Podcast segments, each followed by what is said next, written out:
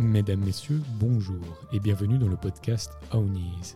Je me présente. Je m'appelle Baptiste Mabillard et je suis le fondateur de Ownies, une jeune entreprise de confiserie-chocolaterie qui va lancer sur le marché son premier produit en septembre 2022.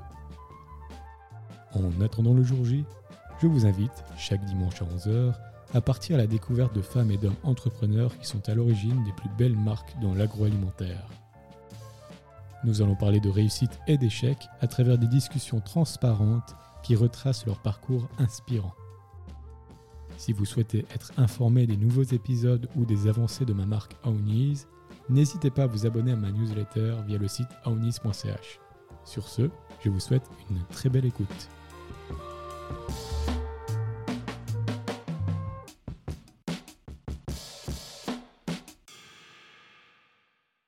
Bonjour à tous et à toutes et bienvenue sur le podcast Ownies. Aujourd'hui, j'ai la chance de recevoir Julien Gontier, le directeur de Biofruits. Bonjour Julien, comment vas-tu? Bonjour, ça va très bien. Super journée, content de venir euh, dans la région de, Renan. Oui, aujourd'hui on a la chance, le soleil est là et on a un super invité avec un très beau parcours. Donc euh, on va tout de suite commencer. Est-ce que Julien, tu pourrais te présenter? Oui, alors en, quelques mots, Julien Gontier, je vais avoir 38 ans, j'ai trois enfants, euh, je suis valaisan et puis euh, j'ai la chance d'être à la direction de, l'entreprise Biofruits depuis euh, maintenant presque 4 ans. Excellent. Alors on va rentrer un peu plus en profondeur. Est-ce que tu arriverais à m'expliquer un petit peu comment s'est déroulée l'enfance du petit Julien? Est-ce que tu vendais déjà des, fruits à l'âge de 8 ans en, en porte-à-porte ou bien... Alors absolument pas. J'étais pas du tout dans, dans, ce monde-là. Euh, j'avais une maman qui était plutôt dans la santé, un papa qui est dans la photographie. Euh, j'ai toujours vécu euh, en Valais, à Sion, puis après j'ai grandi à Vétro, j'ai fait mes écoles à Vétro et, et à Comté. toujours beaucoup de sport. j'ai beaucoup pratiqué le basket à différents niveaux. un étudiant, on va dire plutôt modèle, avec des bons résultats, en tout cas jusqu'au collège. Euh, et puis après, par la suite, euh, un parcours qui s'est un peu diversifié. Excellent. Et est-ce que justement à ce moment-là, l'entrepreneuriat, il y avait déjà un peu un intérêt Ou bien tu t'étais dit, euh, pour l'instant, ça m'intéresse plus d'aller jouer au foot avec les, les, copains et ça Ou bien est-ce qu'il y avait déjà un intérêt pour, pour faire une entreprise plus tard et devenir indépendant? Je ne crois pas que j'ai eu tout de suite de l'intérêt pour, pour créer une entreprise ou, pour diriger une entreprise. Euh, par contre, j'ai toujours eu un, gros attrait pour, pour l'aspect euh, visuel et l'aspect graphique parce que j'ai suivi ensuite euh, au collège une filière qui était art visuel à l'époque. C'était un peu le seul truc qui me bottait d'ailleurs dans cette filière-là. et puis, je pense que j'ai tout de suite été sur la création de, sites internet, sur, sur, des choses comme ça, mais ce n'était pas vraiment de l'entrepreneuriat à proprement parler. Et puis justement là-dessus, quand tu es parti au collège, en parallèle, tu as fait un petit peu euh, des sites, des bricoles et ça, ou bien tu étais principalement au collège, tu étais un élève euh, plutôt assidu, tu travaillais énormément ou bien? Alors au collège, euh, c'est un peu la période où j'ai rencontré pas mal de, copains, on a commencé à sortir, donc j'étais pas un très bon élève au collège. Tout ce que j'aimais, c'était suivre surtout les, les cours d'art visuel et puis vraiment l'aspect graphique, l'aspect peinture, l'aspect photographie. Et puis les cours de maths et de français à côté de ça m'intéressaient un peu moins. Donc euh, je j'ai pas poursuivi longtemps, j'ai fait trois ans. Et puis après, j'ai eu la chance de, commencer une école qui était nouvelle à l'époque, qui s'appelait l'école des métiers et qui proposait une filière en informatique. Donc euh, c'est là-dedans que je me suis, je me suis dirigé. C'était le bon moment, c'était pas le début d'Internet ou le début de l'informatique, mais c'était pas autant répandu que, que maintenant. Parce que l'école des métiers, c'était donc juste après le collège, c'est ça? Et c'était combien de temps à peu près? Alors moi, j'ai pas terminé le collège et puis du coup, je me suis dirigé vers cette école euh, qui a duré 4 ans. Ah oui, donc euh, c'était juste après le cycle normalement qu'on pouvait aller à l'école des métiers. Exactement. Donc moi, je suis arrivé, j'étais déjà un peu plus âgé parce que j'avais 3 ans de collège derrière moi. Euh, je suis tombé avec des, des, des, gens qui étaient plus jeunes. et puis là, c'était une formation qui était assez poussée dans tous les domaines de l'informatique avec aussi pas mal de stages en entreprise de 6 à 12 mois. Euh, puis avec une matu euh, technique à côté qui, était obligatoire. Ok. Et puis donc, tu as suivi ces quatre ans dans le domaine de l'informatique, parce que justement, il y avait cet intérêt pour le visuel et ça. Mais pourquoi est-ce que l'informatique, pourquoi pas l'audiovisuel et d'autres domaines? Est-ce qu'il y avait vraiment dans l'informatique, tu voyais peut-être un avenir vraiment là-dedans et ça? Parce que je crois simplement qu'à un moment donné, je ne savais pas ce que je voulais faire. Je voulais faire beaucoup de choses ou, au contraire, je voulais peut-être pas en faire du tout. et puis l'informatique, c'est un peu présenté comme étant euh, la solution euh, d'avenir. En gros, il y avait le, développement de l'informatique qui se faisait de tous les côtés. Et puis je me suis dit, bah, tiens, de toute façon, c'est un bagage qui me servira à, un moment donné. Ok, excellent. Et donc du coup, après, tu termines ces 4 ans.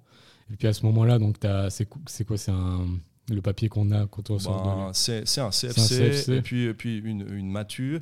Euh, et puis à la, fin de, de cette filière-là, euh, il y a eu le service militaire qui était obligatoire, qui l'est toujours. Mais tu as, fait dans quel euh, J'étais, j'étais dans, dans la défense contre avion, c'est-à-dire que j'étais Stinger, j'étais voilà, j'étais là pour descendre des avions et donc j'ai fait, j'ai fait. Euh, qui m'a apporté aussi des, très bonnes choses. Euh, et puis en, finissant l'armée, je me suis dit, ben, tiens, je vais, je vais partir dans une haute école. Je vais aller voir qu'est-ce qui se fait dans, dans, dans, les hautes écoles techniques, pourquoi pas, puisqu'il y en avait en, en, Valais. Et puis entre deux, je me suis dit, je vais, je vais essayer de trouver euh, un endroit où, je peux, où je travailler, où je peux exercer peut-être tout ce que j'ai appris en, informatique ou autre. et puis je suis allé frapper à la porte de, de Biofruit, qui ouvrait ses portes en, en 2005. Euh, il se trouve que j'avais déjà eu l'occasion de faire des, travaux euh, d'été pour Olivier Cordet, qui, est toujours euh, le propriétaire majoritaire de fruits et qui est président du conseil d'administration. J'avais ramassé des carottes, des pommes, fait du désherbage, etc. Puis je suis allé le voir, j'ai dit écoute, tu ouvres quelque chose de, gros. Est-ce que tu as besoin de quelqu'un de polyvalent qui peut t'aider dans l'informatique, qui peut t'aider dans le site web, qui peut t'aider en, administratif? En gros, je suis à ta disposition, est-ce que ça t'intéresse? Et puis c'est comme ça que, que, je suis arrivé chez Biofruit. Parce que cette époque-là, c'était quelle année à peu près? C'était en 2005. Donc, euh, C'était les débuts de Biofruit ou bien ils avaient déjà un peu de... C'était, c'était vraiment le début. Euh, Biofruit s'est créé en, 2004. L'idée a émergé en, 2004. Les travaux ont commencé en 2004. Et puis l'ouverture a eu lieu euh, en août 2005. Et puis c'est à ce moment-là que mm, je suis arrivé. Et du coup, l'idée, c'était quoi En fait, il avait le but principal de Biofree quand ils ont créé l'entreprise? Alors, euh, euh, en, 2004, finalement, c'est des producteurs euh, bio valaisans qui ont, qui ont décidé de se mettre ensemble et puis de, de joindre la totalité de leur volume dans l'idée d'accéder en direct à la grande distribution. Jusque-là, chacun finalement passait à travers des, intermédiaires pour atteindre cette grande distribution. Puis ils se sont dit, bah, tiens, mettons nos forces en commun, en bio, pour créer un outil qui, qui va nous permettre de le faire correctement. Ok, exactement. Et puis du coup, là, donc, toi, tu arrives, c'était plus pour faire un peu un, job d'été, quand tu commençais à travailler euh, pour désherber, euh, ramasser les carottes et ça. Et puis après, donc, dans l'ambition de pouvoir après aller à l'HES, aller dans une autre école. Et puis justement, c'est là où il l'accepte, il te prend, et puis tu peux aller à l'HES ou bien tu, vas, tu dis non à l'HES et puis tu vas à 100% dans Biofruits. Comment ça se passe? Alors finalement, je, je, commence en tant que, stagiaire, parce que finalement c'était le, le nom de, de, ce poste-là. Euh, et puis, il se trouve qu'au niveau des, de, de l'administratif, c'était pas ce que c'était maintenant. C'était trois ou quatre personnes, c'était très... Euh, très petit, très familial, et puis tout le monde devait faire de tout. Donc oui, j'ai fait de l'informatique, mais j'ai aussi fait beaucoup d'autres choses. Euh, j'ai participé finalement euh, aux premières ouvertures et aux premières ventes qui ont été réalisées de fruits à la grande distribution. Il fallait faire des étiquettes, il fallait conduire des élévateurs. En gros, il fallait vraiment être euh, polyvalent. Et puis je me suis dit, ben, finalement, pourquoi continuer tout de suite des études? Je vais, je vais voir un peu ce qui, se passe ici, je vais, je vais, je vais apprendre. et puis il se trouve que je suis jamais parti. Oui, et donc, donc l'HES, tu es quand même allé là-bas Absolument pas. Donc finalement, j'ai laissé tomber ce, projet-là. Pour être à 100%. Pour être à 100% chez Biofruit. Euh, et puis finalement, euh, continuer à me former euh, en emploi. Ok, exactement. Et puis là, à ce moment-là, donc c'est très polyvalent. Et puis, donc, j'imagine, comme tu avais ces connaissances en informatique, tu as aussi beaucoup apporté sur le point de vue, ben, peut-être la refonte du site internet et tout ça. Et puis, j'imagine tu avais quand même un, énorme travail aussi, puisque c'était le début où Biofruit démarrait, donc il y avait quand même beaucoup de choses à faire. Alors, euh, au niveau informatique, euh, il y avait déjà finalement un, partenaire qui s'occupait de tout ce qui était infrastructure. Euh, et puis moi, je l'ai repris un peu en main. Il n'y avait pas grand-chose à faire, mais c'était du dépannage de premier niveau, c'était de la coordination avec, avec ce partenaire. Un peu de, contenu sur Internet. C'était vraiment très, très, très basique. Mais il y avait beaucoup d'autres tâches, comme, comme tu l'as mentionné. C'était, c'était, il fallait trouver une imprimante à étiquette parce que finalement, il fallait étiqueter correctement. il fallait prendre contact avec la clientèle euh, pour pouvoir écouler la marchandise. Donc finalement, c'était vraiment nouveau et du coup, c'était vraiment grisant de vivre euh, ce, début d'une entreprise. Euh, presque comme si j'étais à la base du projet, ou en tout cas que je le vivais activement. Et après, je pense que tu es assez rapidement passé de stagiaire à d'autres postes. C'était quoi le poste après stagiaire que tu as pu avoir dans l'entreprise? Alors le, poste finalement après stagiaire en se disant ok maintenant euh, tu as décidé de pas aller à la HES, tu, vas rester chez nous, euh, bah, on va te trouver un, rôle qui sera responsable informatique parce que finalement c'était mon métier de base et puis l'apprentissage de base que j'avais fait. Euh, et puis après c'est plutôt devenu responsable administratif, c'est-à-dire que ça s'est un peu élargi. Euh, en se disant il y a l'informatique certes, mais il y a beaucoup d'autres choses qui sont à, régler euh, à côté au niveau bureaucratie, administratif, commercial. Et puis à ce moment-là, on est à quelle année à peu près? Là, je pense qu'on on est 5 ou 6 ans après les débuts, on doit être aux alentours des, 2010. Et à Biofruit, j'imagine que ça a pas mal agrandi à ce moment-là. Il y a eu, je pense, beaucoup d'employés, de nouveaux employés, aussi, euh, je pense, des nouveaux collaborateurs et tout ça. C'était comment à peu près à ce moment-là?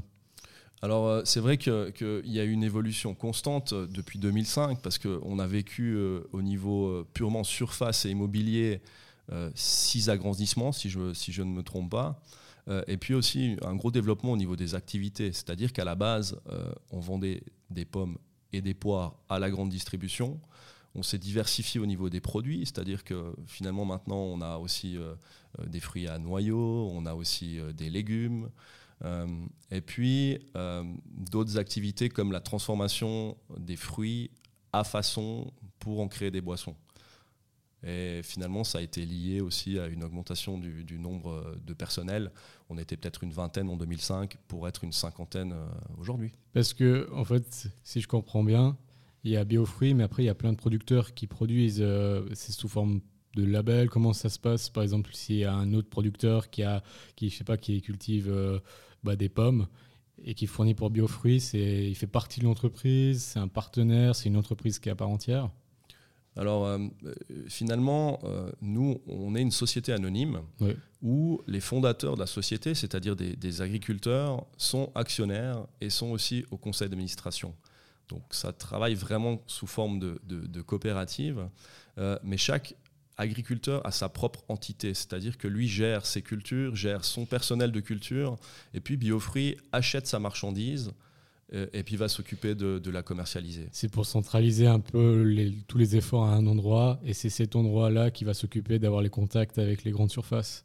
Exactement. Le fait de s'être mis ensemble, ben, ça fait une force financière qui a permis de monter un outil euh, moderne euh, à l'époque et puis qui continue dans le temps finalement à, rester à jour euh, pour, euh, pour ce monde de la grande distribution. Et puis ces partenaires, s'ils ont la possibilité tout d'un coup de devenir fournisseurs, pas pour un autre biofruit, bon peut-être pour un autre biofruit en parallèle, ils auraient le droit ou bien ils ont une exclusivité principalement pour biofruits?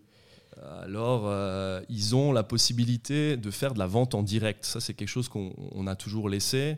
Euh, en se disant si sur votre ferme, sur votre exploitation, vous voulez vendre euh, vos pommes, vos fraises, vos asperges, faites-le. C'est là où vous avez de toute façon le plus de marge. Euh, mais par contre, ils n'auraient pas l'autorisation, selon les statuts de la société, d'aller livrer leurs marchandises chez d'autres metteurs en marché. Exactement. C'est pour ça que nous, on garde en tête, et moi, je garde en tête que l'objectif principal, qui est le même depuis 2005 de Biofruits, est celui de valoriser au maximum la marchandise des producteurs euh, pour que finalement ils soient payés au meilleur et au plus juste prix possible. Et ça, toutes les actions qu'on entreprend doivent aller dans ce sens-là.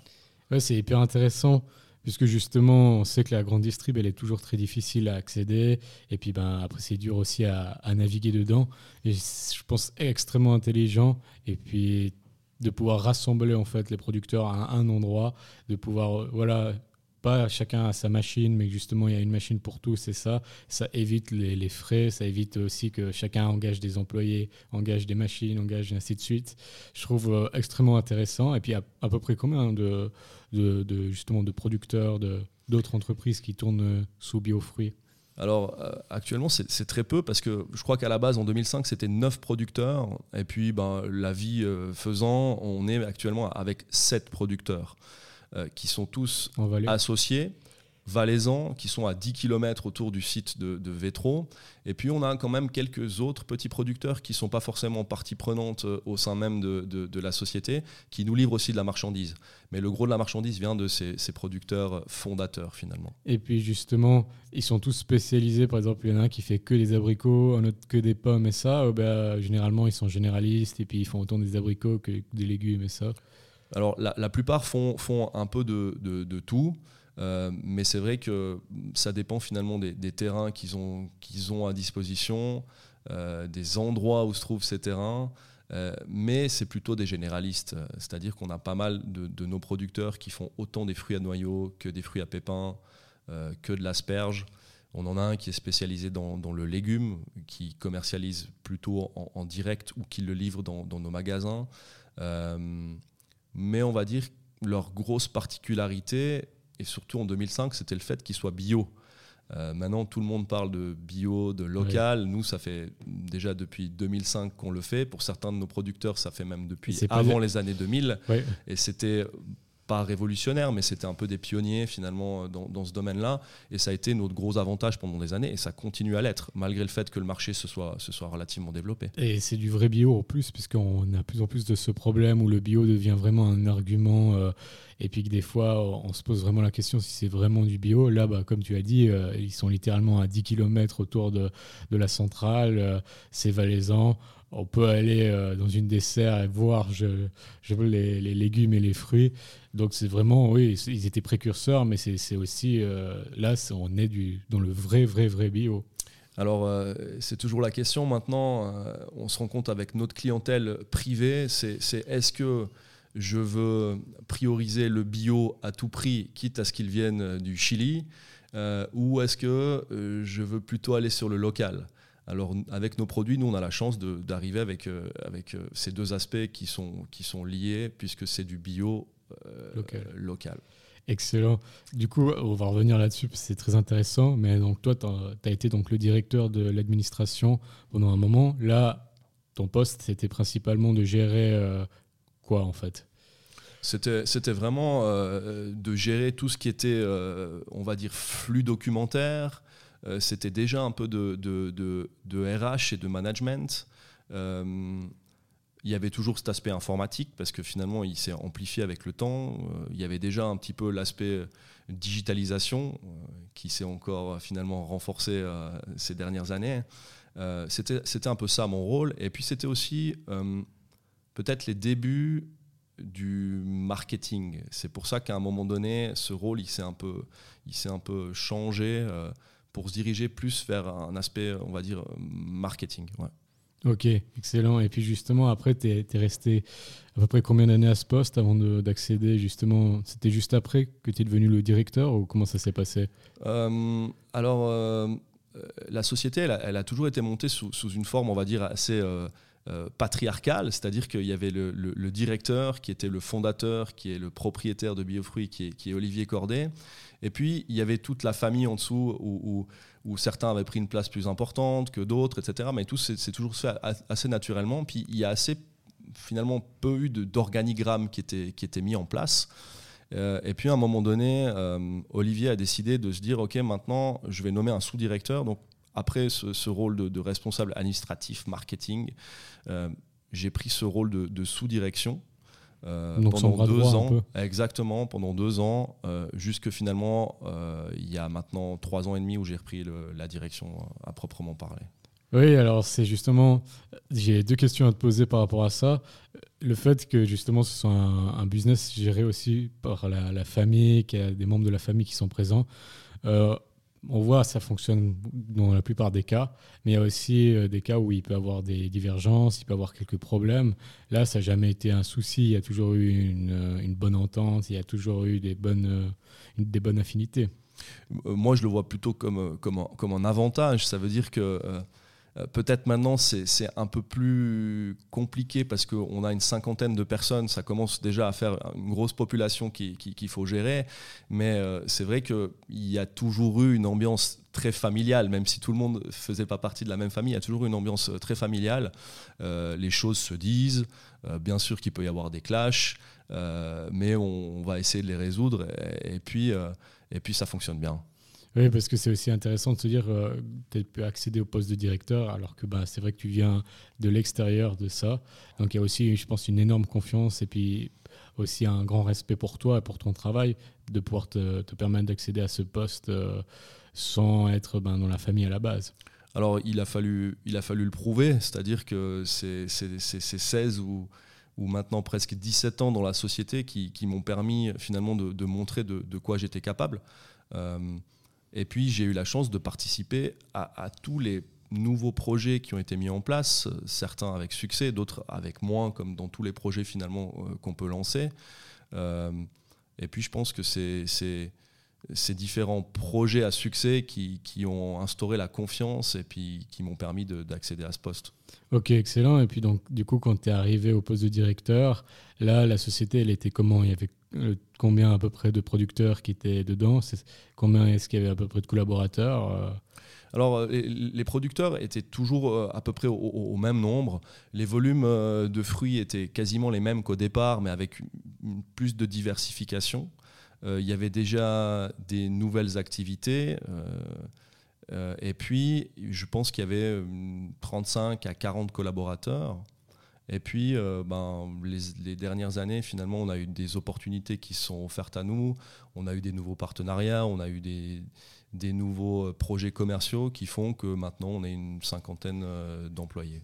Et là, du coup, en tant que directeur, ton poste, c'est quoi exactement? Directeur de biofruits?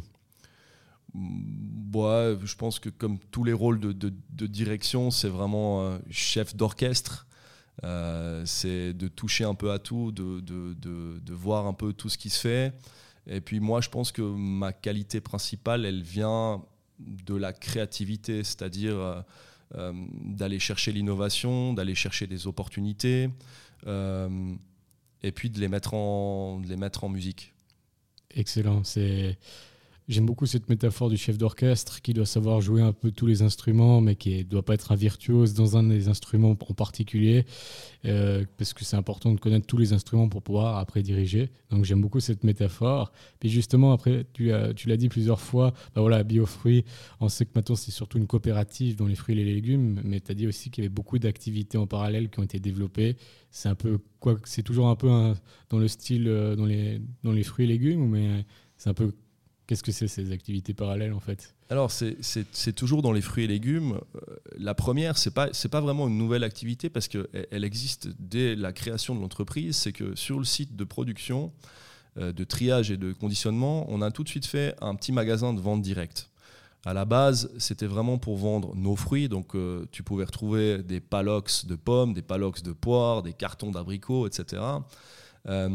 Et puis c'est une activité qui, qui, qui, a toujours eu une croissance assez... Euh, à l'usine du coup le magasin. Exactement, c'est vraiment un magasin d'usine.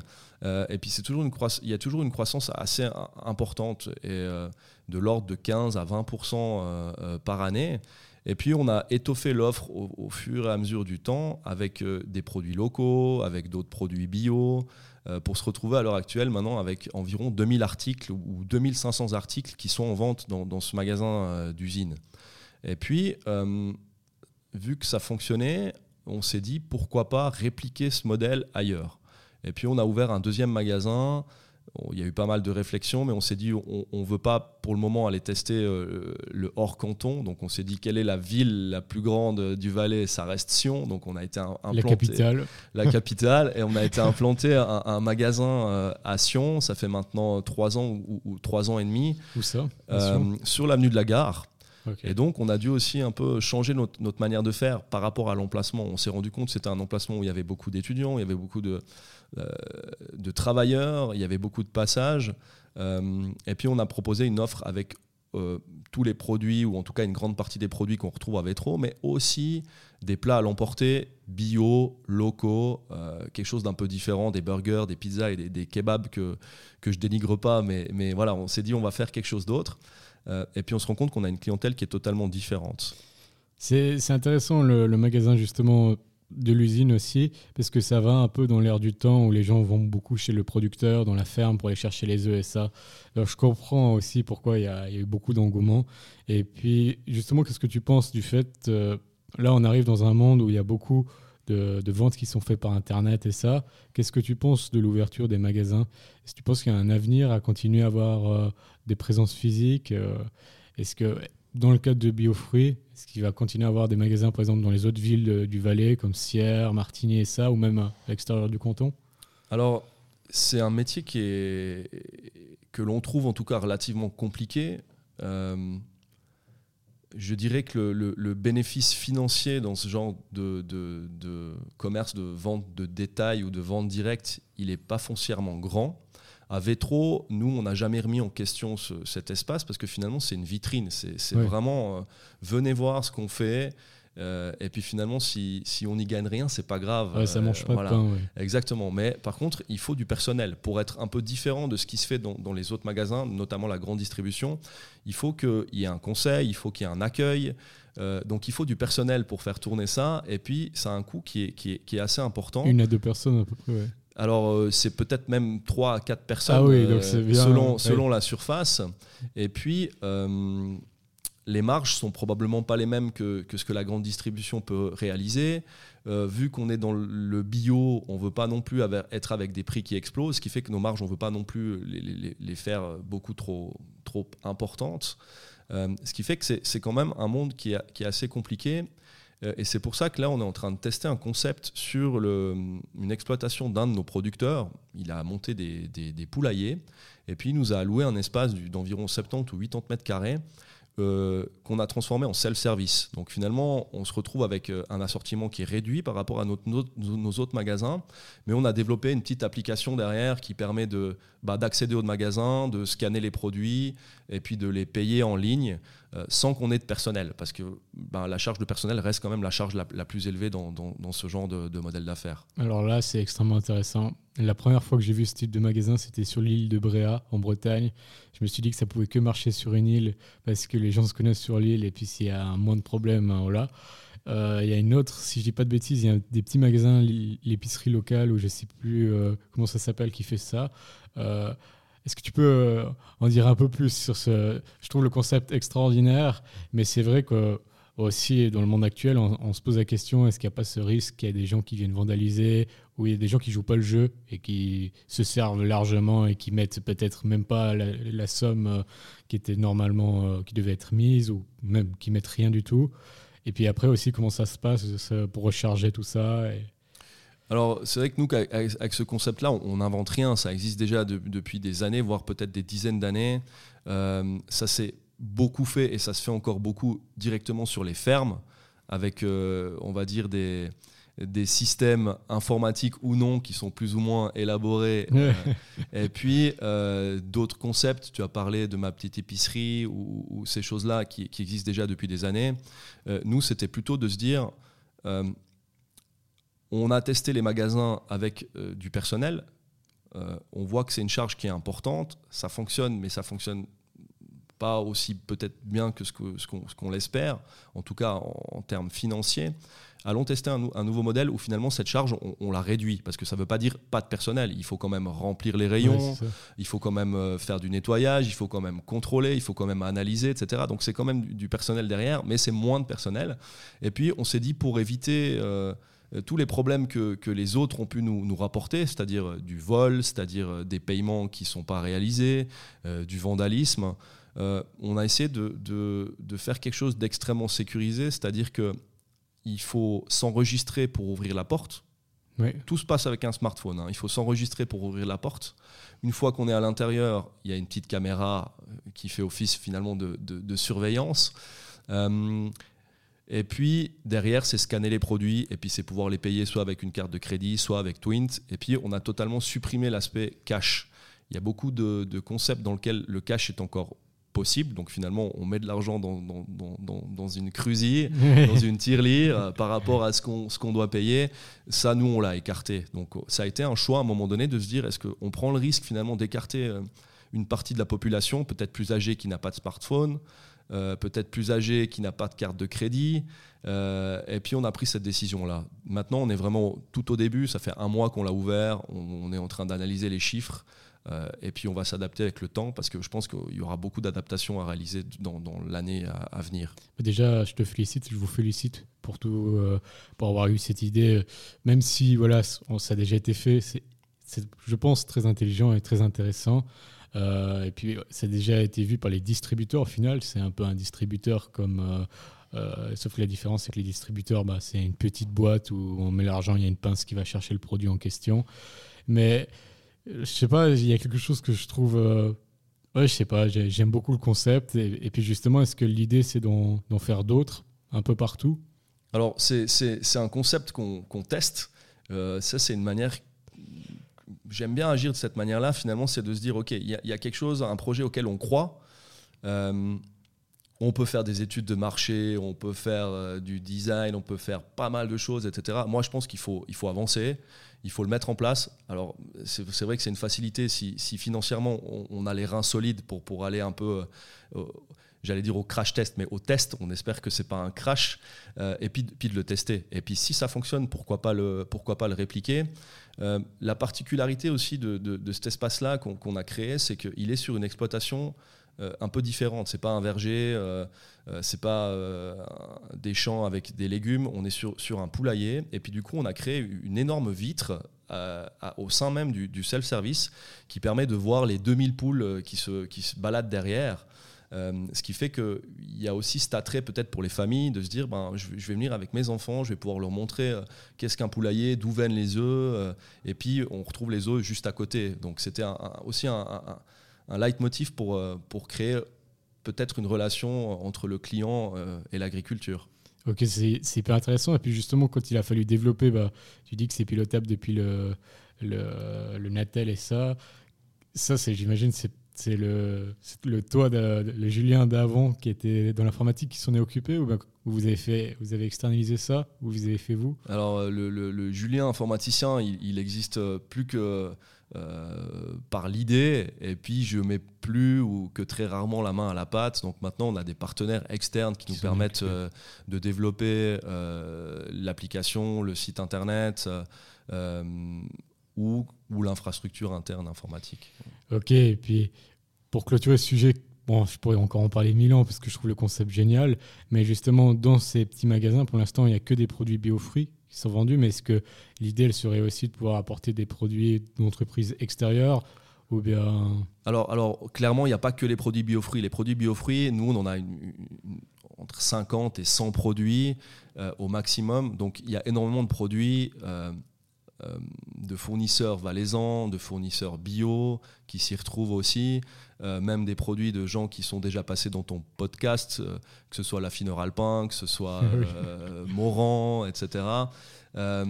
donc finalement, on, avait l'envie que le client qui vient chez nous trouve les produits bio-fruits, c'est ceux qui fonctionnent le mieux, on s'en rend compte, mais qui puisse aussi compléter son panier avec ce dont il a besoin pour, pour la maison dans le self-service pour le dépanner et puis dans nos magasins pour qu'il ait un panier complet. Là, je te félicite encore une deuxième fois de, pouvoir donner l'opportunité aussi à d'autres entreprises de bénéficier de, l'infrastructure et tout ça. Est-ce que tu penses que BioFruit euh, pourrait devenir aussi une coopérative euh, euh, qui pourrait intégrer d'autres produits qui viennent de l'extérieur, pas forcément que des fruits et légumes, pour accéder à la grande distribution et ça Ou bien est-ce que là, non, ça resterait que dans là-dedans? Alors, nous, on a, on, a pour, pour comme je le disais tout à l'heure, l'objectif, il est de valoriser les fruits de nos producteurs.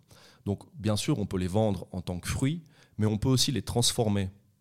Euh, et puis, ben, ça, c'est une autre activité aussi qu'on fait maintenant depuis, depuis, depuis 2005. En fait, on fait des jus de fruits depuis 2005, mais on sous-traitait cette production.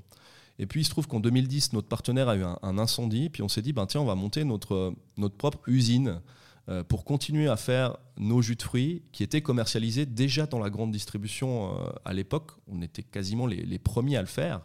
Euh, Et puis quand on a monté cette usine, ben, on a continué à faire notre marque, qu'on a essayé de placer dans la grande distribution.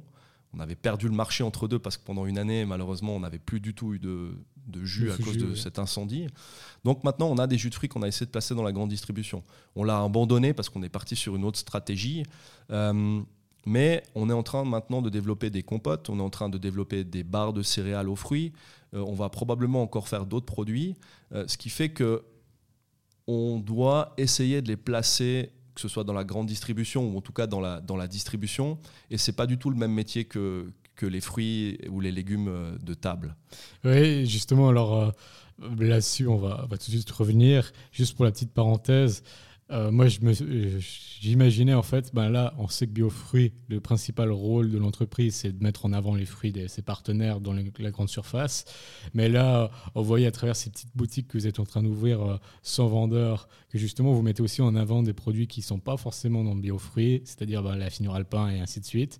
Mais est-ce que ce type de produit, dans un futur proche, est-ce qu'il pourrait aussi être pris justement, en plus des fruits et des légumes des partenaires, pour la, grande distribution, plus de, vos compotes et ça Ou bien est-ce que ça, c'est pas quelque chose que vous imaginerez? Alors, moi, je suis d'avis et on s'en rend compte maintenant avec euh, ce, qu'on essaye de, commercialiser comme, comme produit transformé, qu'il y a probablement euh, des synergies qui devrait pouvoir se trouver au niveau de la commercialisation. Ça ne veut pas dire que demain, euh, je vais vouloir euh, essayer de placer dans la grande distribution euh, de la viande séchée ou, des produits qui sont divers par rapport aux fruits et aux légumes. Mais je pense qu'il peut y avoir des synergies au niveau commercial qui sont intéressantes. Ça se fait encore assez peu, mais je pense que c'est quelque chose sur lequel il faut, il faut vraiment réfléchir et dont on est en train de... on est en train d'y travailler en fait pour, pour nos produits transformés, de se dire pourquoi pas le commercialiser sous une entité euh, qui peut commercialiser davantage de produits que, que des fruits, que des compotes, que des jus. Oui, parce que je trouve le concept incroyable de permettre à, bah, vos producteurs de pommes de pouvoir bénéficier justement de l'infrastructure. On a vu euh, la machine qui d'étiquettes, la machine, toutes les machines ça. Mais je me dis, il y a aussi d'autres, des startups, d'autres entreprises qui ont peut-être besoin aussi de ces machines et qui ont aussi besoin d'avoir un réseau qui permettrait de les distribuer et qui font qui font pas forcément de fruits et légumes, mais qui restent aussi valaisans et locaux. Euh, bah, il y en a plein, hein. on va pas tous les citer, mais c'est là où je me suis dit, bah, c'est vrai que le concept, il est extrêmement original et pourtant très basique, qui est de rassembler toutes les forces à un endroit pour après aller voir euh, et puis tous ensemble former au final une énorme entreprise qui a beaucoup plus de puissance face à Migros et Coop que si c'était la petite start-up avec trois personnes qui fait du fromage. Donc c'est pour ça que je me suis dit, euh, c'est aussi faire bénéficier ces machines à d'autres entreprises, euh, le concept serait incroyable. Alors, euh, ça, ressemble un peu à une de nos autres activités qui finalement, on, fait, on, transforme nos fruits pour en faire des jus de fruits, mais on a tout de suite ouvert l'usine euh, à la base à d'autres agriculteurs de se dire, écoutez, vous avez probablement le même problème que nous, c'est que vous souhaitez valoriser vos fruits qui sont malheureusement pas de premier choix. C'est ça. Amenez-les chez nous, on les transforme en jus, et ensuite derrière, avec ces jus, vous pouvez les commercialiser. C'est un peu du white label. C'est clairement du, white label. Euh, et puis, on a tout de suite eu des startups qui n'étaient pas forcément des agriculteurs qui sont arrivés. Le tout premier, c'était une, entreprise qui s'appelait Spiralps, qui a décidé de, commercialiser une boisson qui était sur une base de jus de fruits avec de la spiruline. C'était en 2010 ou 2011. C'était probablement trop tôt pour la spiruline, c'est pas ce que c'est maintenant. Ils n'existent plus. Mais c'était la première startup qui arrivée chez nous. Elle a duré deux ou trois ans. Et puis, on a pas mal d'autres qui sont arrivés. Euh, et puis on s'est dit, ben tiens, on avait visé une cible d'agriculteurs, mais en fait maintenant on se rend compte qu'il y a beaucoup de gens qui veulent se lancer dans le monde du food et dans le monde de la boisson et qui ont des idées innovantes. Euh, on est ici dans les locaux des ateliers de Renan où il y a Urban Kombucha. Euh, c'est aussi grâce à lui et avec lui qu'on a développé nos boissons carbonatées. C'est-à-dire qu'on faisait que des boissons plates, des jus de fruits. Quand lui est arrivé, on a regardé ensemble si on pouvait développer des boissons gazeuses, on a mis en place une ligne, et puis on a débuté avec lui. Et maintenant, il se trouve qu'il a sa propre usine. Euh, donc on a, aidé et on aide toujours finalement des startups dans le monde de la boisson euh, à sortir leurs produits. Et puis maintenant, on aimerait aller plus loin pour leur proposer un package complet où on les prend euh, de la base, qui peut pourquoi pas être le financement, jusqu'à la mise en rayon. Et puis, on cherche un moyen maintenant de pouvoir les aider à la commercialisation. Et pourquoi pas euh, que toutes les différentes entités, que ce soit des startups ou autres qui produisent chez nous des boissons, ne se retrouvent pas commercialisées euh, avec des forces communes. C'est, je trouve en tout cas l'idée incroyable.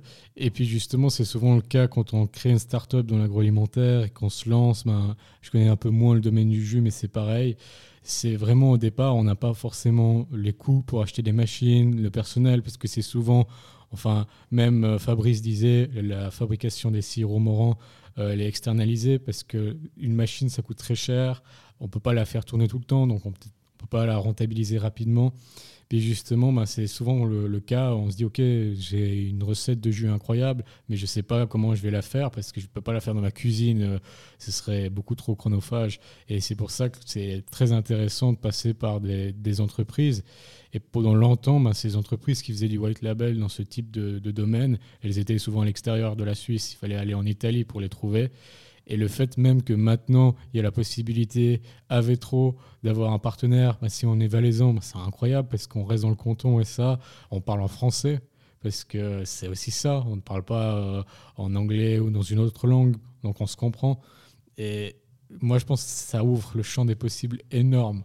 Donc c'est incroyable. C'est clairement, il y, a beaucoup d'opportunités qui se sont présentées, des, produits qu'on ne connaissait pas. Euh, et puis, euh, on a beaucoup appris finalement avec, euh, avec les différents clients, euh, quels qu'ils soient, qui, sont arrivés chez nous, puisque maintenant on fait autant du, kombucha que du cidre, que des limonades, que des jus de fruits, que des boissons fermentées, que des, boissons gazeuses ou plates. Et puis on va continuer encore à, se développer. Et puis euh, je pense que dès le départ, on s'est mis à disposition en étant extrêmement flexible autant dans la quantité, parce que c'est toujours un problème aussi quand tu veux faire du, white ou du private label, puis tu es une start-up, puis qu'on te dit écoute, c'est 100 000 unités minimum, tu vas juste euh, jeter l'éponge. Euh, là, nous, on peut, on peut déjà euh, débuter avec une demi-journée test où tu viens, tu vas faire des tests en cuisine avec notre équipe, tu vas déguster, vous allez mettre en bouteille, tu vas repartir avec quelques centaines de bouteilles pour aller tester ton marché. je pense que c'est ça qui a fait le, succès de, de ce service-là. Euh, et puis c'est ça aussi qui a permis, je pense, à des entreprises euh, euh, d'avoir des, succès fulgurants sur, sur le marché. Je pense notamment à un de nos clients et partenaires et, amis qui est, qui est, Opaline, qui produit toujours chez nous, qui a une grosse présence sur, le marché. Oui, Sophia de Meyer, qui normalement devrait venir dans ce podcast. Bah, vous la saluerez bien, bien de ma part. Et c'est vrai que eux étaient là aussi quasiment là tout au départ. Je crois que c'était peut-être en, en 2011 ou, 2012, euh, après avoir débuté euh, avec une mise manuelle euh, à Orsières, etc., et puis d'avoir finalement d'avoir été confronté à tous ces, problèmes de production des startups, et puis bah, on avance main dans la main avec eux depuis maintenant quasiment 10 ans. Bravo, enfin, c'est vraiment magnifique. Et puis en plus, en parallèle, du coup, vous continuez à produire vos jus, du coup, comme tu l'as dit, des compotes et ça. Euh, bah, quand vous avez les machines, autant que vous puissiez aussi les utiliser, parce que sinon ce serait un peu, un peu bête. Et puis du coup, là, euh, vous avez toute une catégorie, enfin, il y a toute une catégorie de fruits, de, de, je veux dire, de jus et ça. Comment ça se passe euh, en termes de produits? Alors, je, parlais de, de, stratégie tout à l'heure. En fait, à un moment donné, quand on a, on a monté cette usine, ce pressoir, au début, c'était vraiment pour nos produits. Et puis, vu l'engouement que ça a pris pour faire du co-packing et puis pour produire pour les autres, euh, et notamment euh, pour Opaline, on s'est dit la stratégie pour nous va être de nous spécialiser dans la production. Donc, on continue à faire nos jus qu'on commercialise dans nos magasins ou chez quelques petits partenaires qui, qui souhaitent les avoir mais on a absolument arrêté de mettre l'accent commercial sur nos produits pour se concentrer sur la production pour les tiers.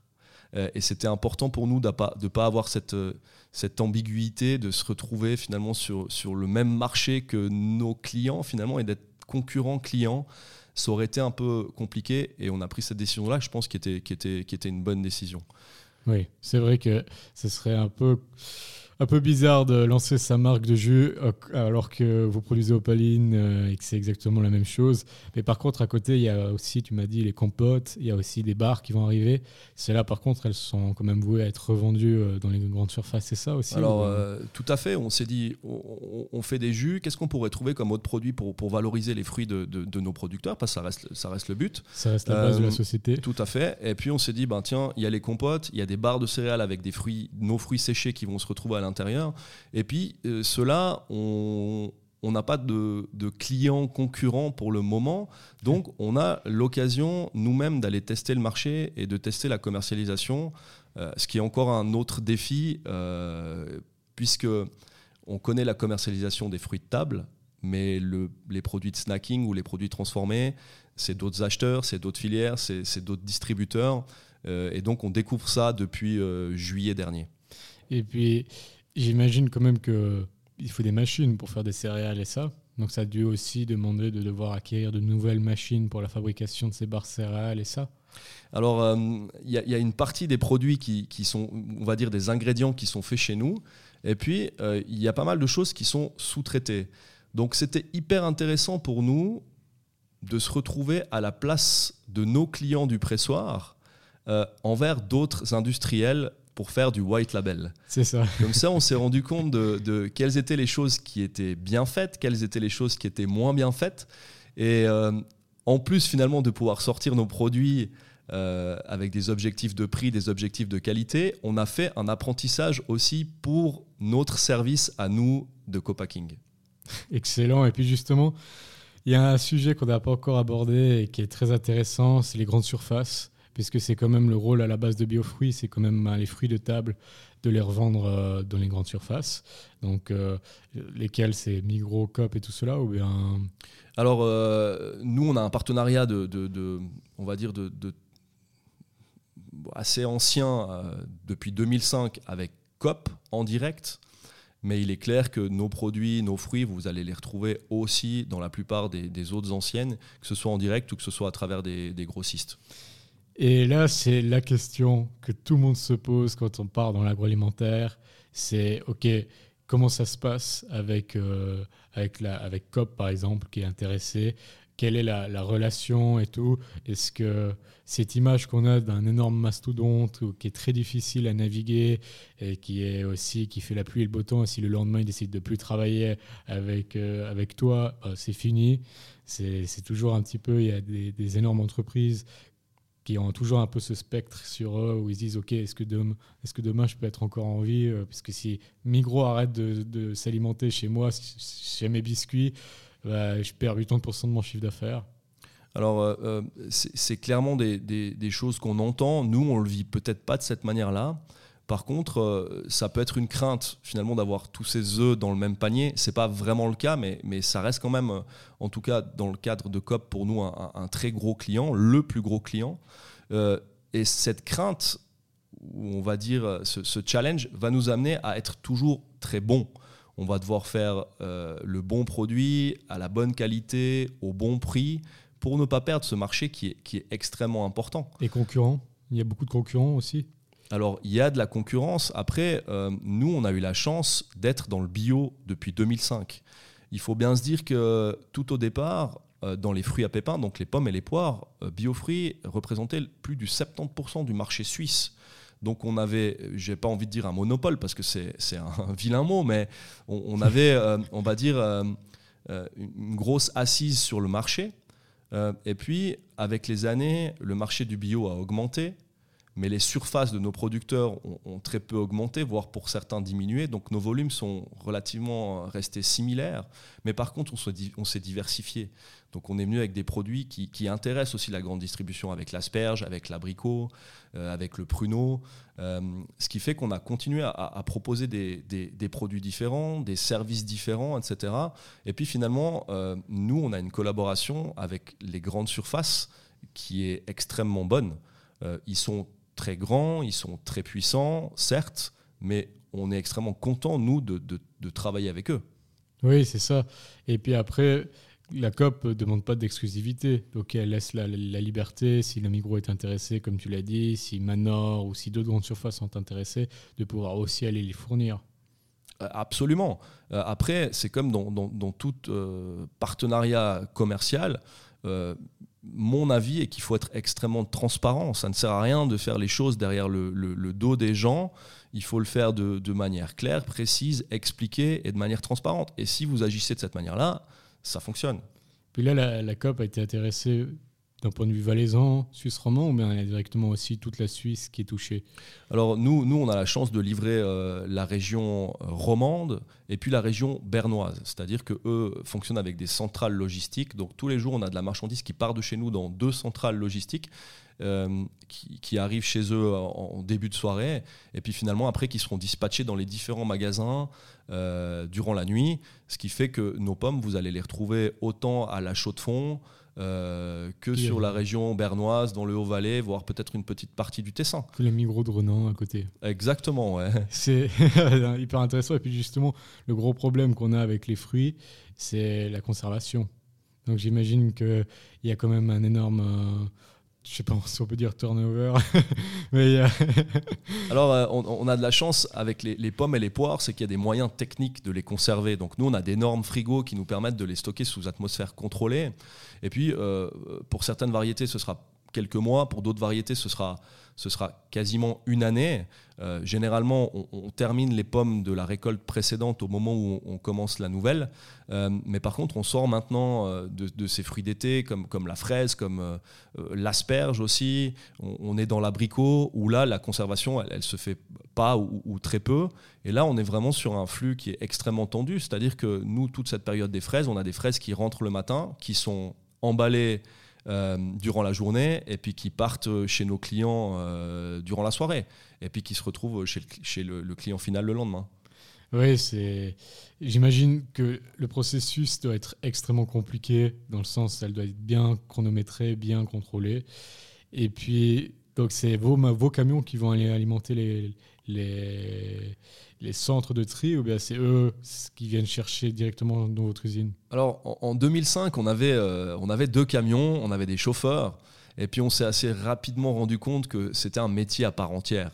Et que c'était un métier compliqué, et il fallait que les camions soient pleins pour aller, et il fallait que les camions soient pleins pour revenir, pour qu'il y ait une certaine rentabilité. Donc on a décidé assez rapidement de, sous-traiter le, métier du transport. Euh, et puis on a eu la chance de s'associer avec une, société du coup de, transport qui est basée ben, chez nous à Vétron, euh, et puis aussi ici sur la région euh, lausannoise, parce que c'est un, pôle pour, pour exploser derrière qui est assez intéressant. Et, et le fait de les avoir dans nos locaux, c'est extrêmement pratique parce que finalement, on peut agir euh, quasiment à la minute. Euh, si on a quelque chose à livrer, on les appelle, les camions sont sur place et puis ça peut partir. C'est peut-être un peu idyllique comme je le présente, c'est pas toujours comme ça, mais dans la plupart des cas, c'est un gros avantage d'avoir un transporteur euh, qui est sur place. On revient dans le même concept que pour les machines en white label et ça, c'est en fait, on peut pas tout faire, on peut pas acheter des camions, on peut pas acheter, engager des, chauffeurs et ça. Donc c'est sous-traité à des gens qui savent le faire, qui ont le matériel pour le faire, qui le, qui le font bien et qui peuvent aller vite. C'est extrêmement intéressant. Exactement. Et, c'est là où finalement, si on ne peut pas faire tout même, c'est extrêmement important de trouver les bons partenaires, des partenaires fiables. Euh, avec qui on, échange et, on est content sur la, sur la durée. Donc en fait, BioFruits, c'est surtout maintenant, euh, bon, en gros, vous rassemblez toujours les, les, producteurs de fruits et de légumes vous les revendrez dans les grandes surfaces. À côté de ça, il y a toujours les quelques petites boutiques qui sont en train de démarrer et qui sont, je trouve le concept incroyable pour la petite parenthèse. Et vous avez fait aussi énormément de production en white label pour d'autres, ben, on a dit Opaline, mais en a d'autres, des startups, des entreprises, des PME, ainsi de suite. Où là, pour l'instant, vous faites principalement de la production, mais ça peut être envisageable aussi de pouvoir les intégrer dans ce, dans la, distribution, puisque bah il y a quand même déjà tous les camions, les contacts qui ont été faits. Donc, euh, est-ce que 3-4 barres de céréales en plus des, des cajots de pommes, euh, ça, ça mange pas de pain Donc, euh, donc je trouve le, le, tout dit comme ça, je trouve que c'est une magnifique entreprise. Ouais, mais c'est un, un, très bon résumé. Euh, ça a l'air euh, ça a l'air tout beau comme ça sur le, sur le papier et j'espère que ça l'est. Euh, mais derrière, d'avoir plusieurs activités comme ça, ça nécessite quand même un, travail de longue haleine, un travail de, tous les jours. Et, puis d'avoir des collaborateurs aussi qui sont, qui sont extrêmement impliqués, qui, sont, qui prennent des responsabilités.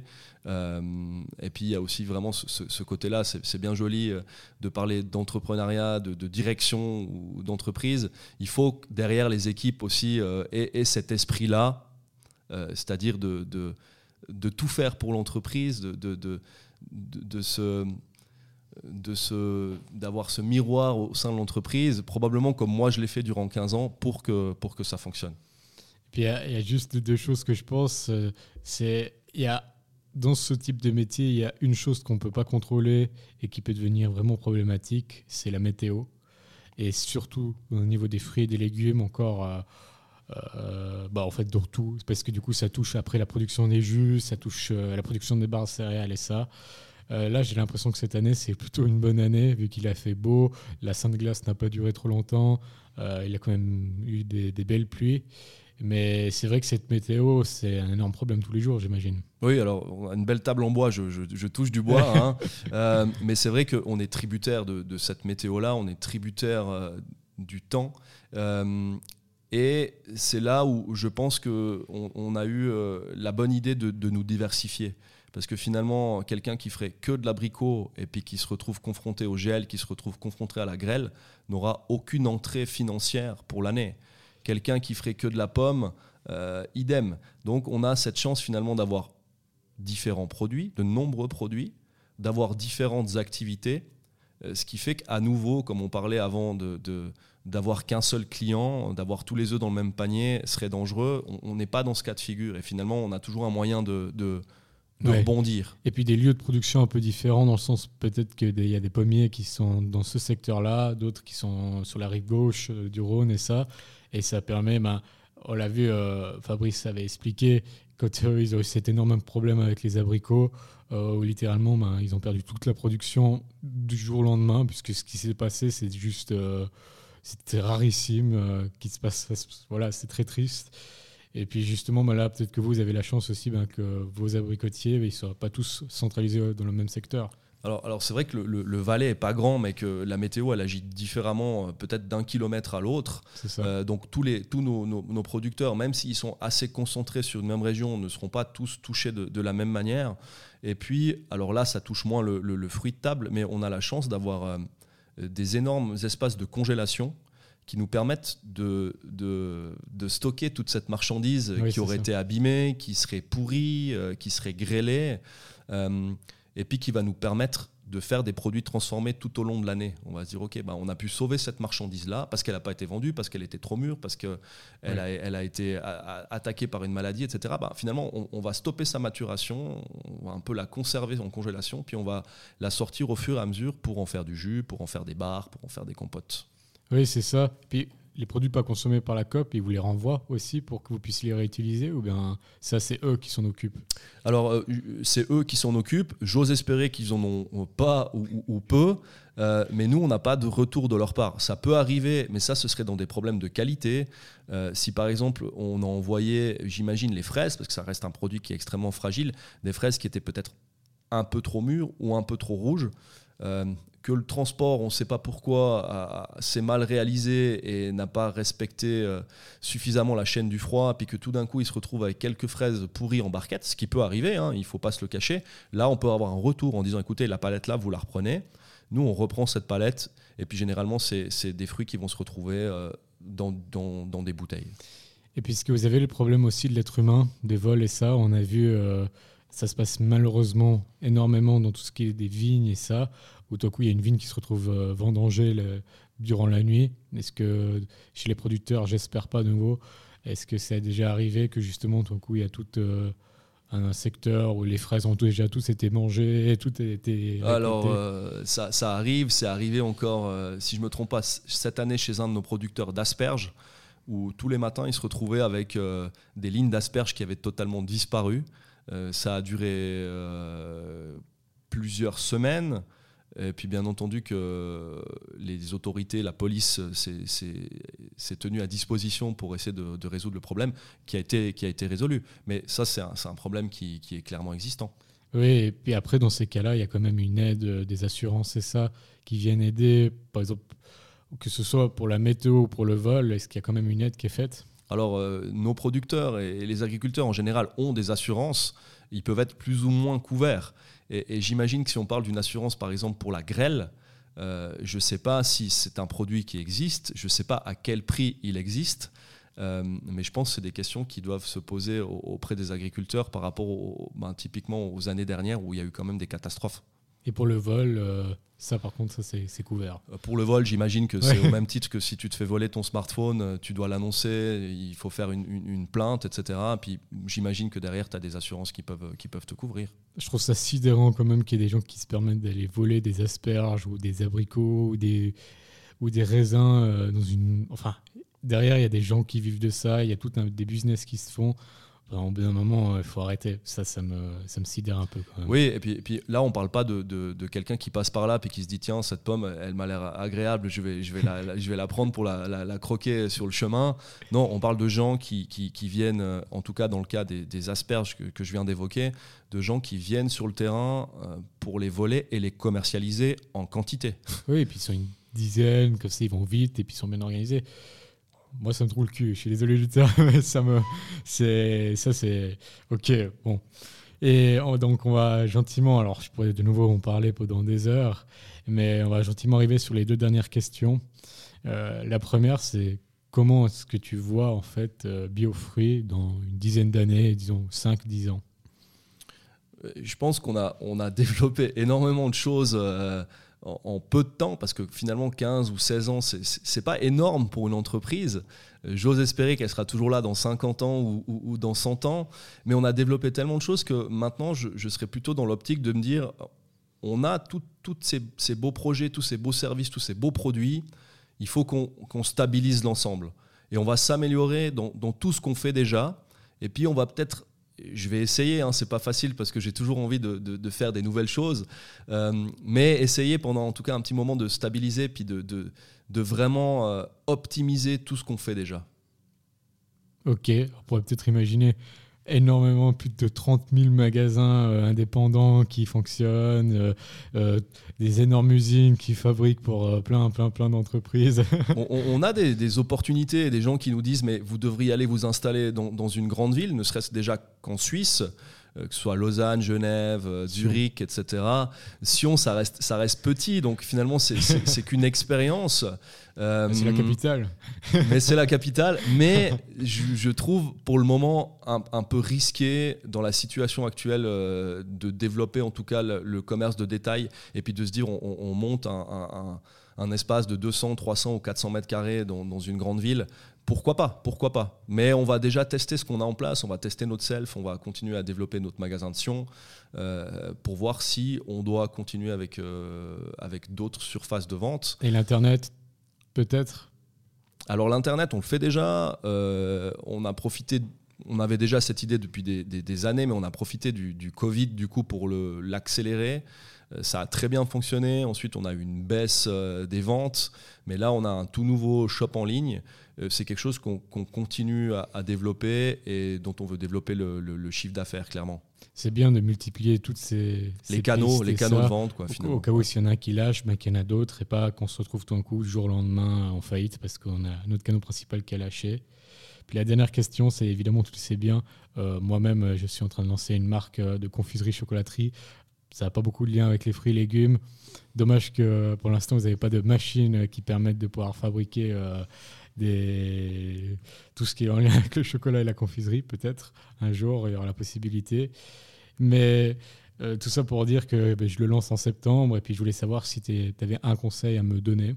Euh, pour cette, le, conseil que j'ai à donner, c'est de venir nous les faire déguster et puis qu'on puisse décider à quel moment on les met en vente dans nos magasins.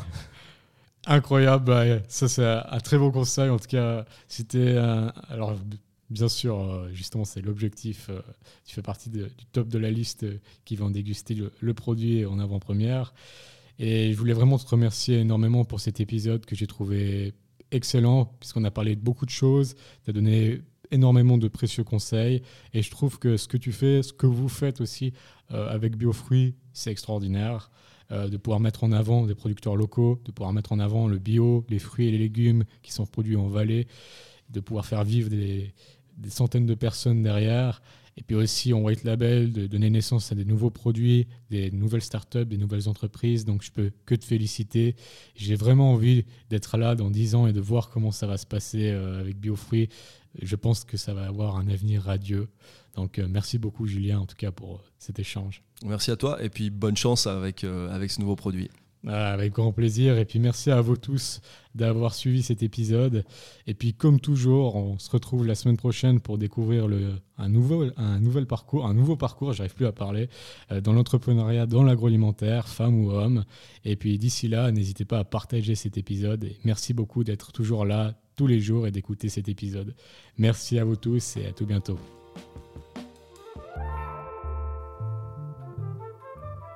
Vous venez d'écouter Aounis, un podcast qui retrace le parcours inspirant des femmes et des hommes qui forgent le monde de l'agroalimentaire. Si vous avez apprécié cet épisode, n'hésitez pas à vous abonner et à le partager autour de vous. Vous pouvez également être informé de l'avancée de ma marque de confiserie chocolaterie Aounis en vous abonnant à la newsletter disponible sur le site aounis.ch. Merci et à dimanche prochain pour un nouvel épisode.